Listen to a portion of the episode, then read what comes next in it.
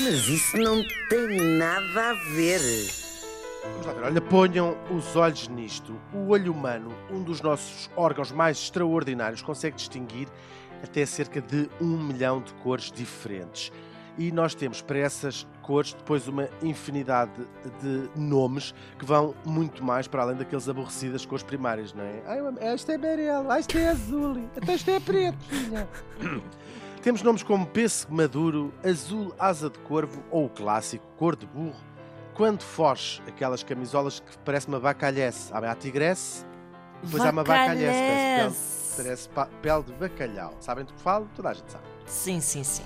Bom, mas esta percepção de cores é feita como? Através de umas células que nós temos na vista, quando as pessoas não têm problemas na vista. Eu, por exemplo, tenho um ligeiro problema na vista, que é um prédio aqui em frente que me tapa um bocadinho do tejo para o lado esquerdo. É o meu problema Cromo. na vista.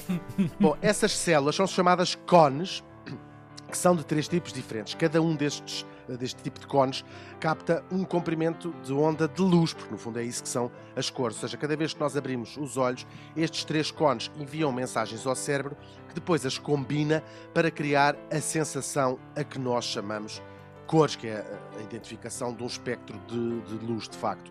Cada um desses cones tem a capacidade de distinguir cerca de Uh, 100 tons diferentes. Ora, matematicamente, combinando 100 ao expoente de 3, dá cerca de 1 milhão de cores, e, e já não são só cores, também uh, as tonalidades, as variações dessas cores. Basta tirar um destes cones e deixa-se de ser tricromático, que é o que são a maior parte dos seres humanos, para passar a ser dicromático, ou seja, ter apenas dois cones, e esse número baixa logo para 10 mil cores ou tons.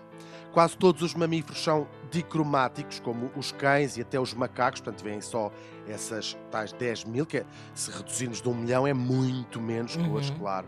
A visão humana é mais parecida, não tanto com os outros mamíferos, curiosamente, mas com a dos pássaros ou a dos insetos, que são visões extraordinárias, que também captam, para além disto tudo, as partes ultravioletas violeta do espectro. Mas há pessoas, já se sabe que há pessoas para tudo, que diziam os cientistas já desde os anos 40 conseguem ver mais do que isso, ou desconfiavam eles que conseguiam ver mais do que isso. São pessoas que têm nos olhos quatro e não três desses cones. No Santini, por exemplo, isto fica muito mais caro. Isso era se uma pessoa também tivesse mais bolas, não é? Mais bolas, sim. Uhum. E como é de bolacha, é de bolacha. Eu gosto de cones de bolacha.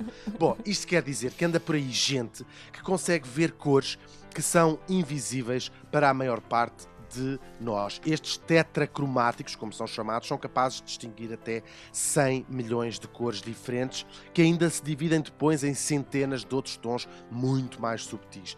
Tons para os quais nem temos nome, em boa verdade. É, é o clássico. Então isto é assim um. Dizem as pessoas esfregando o polegar no indicador.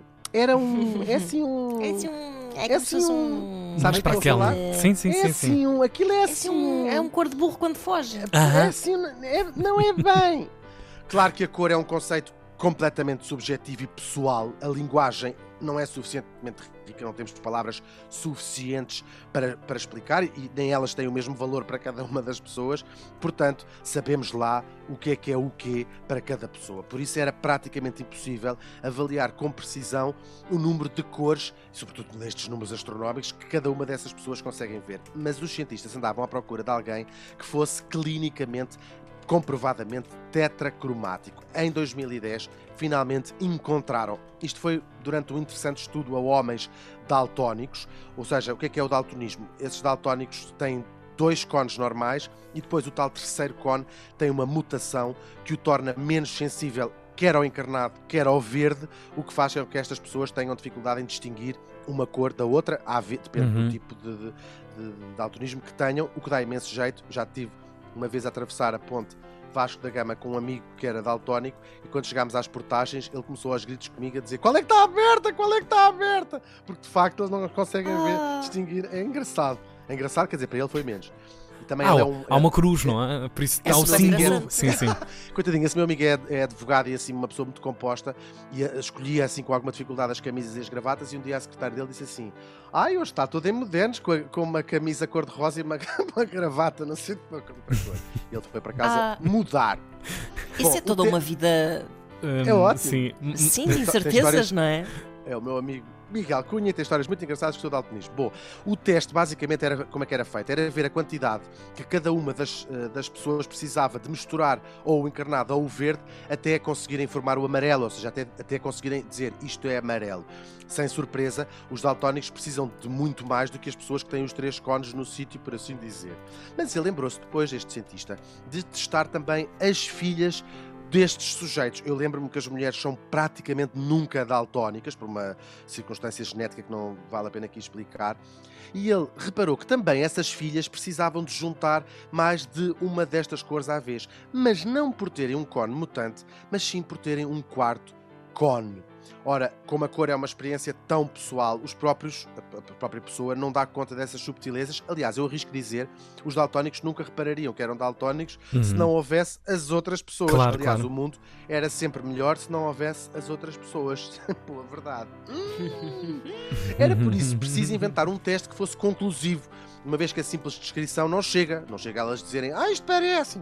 Bom, então há um cientista holandês que conseguiu. O que é que ele fez? Numa sala escura eram projetados quatro círculos de cores de tons só muito subtilmente diferentes, geradas por computadores.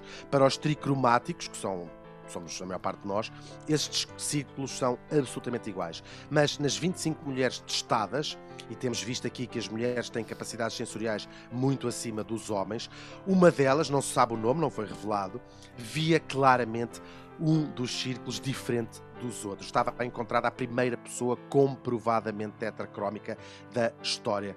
Nós, e hoje em dia calcula-se, eh, muitas mulheres, cerca de 12% das mulheres têm os quatro cones, mas nem todos eles estão ativados e essa razão ainda não se conhece.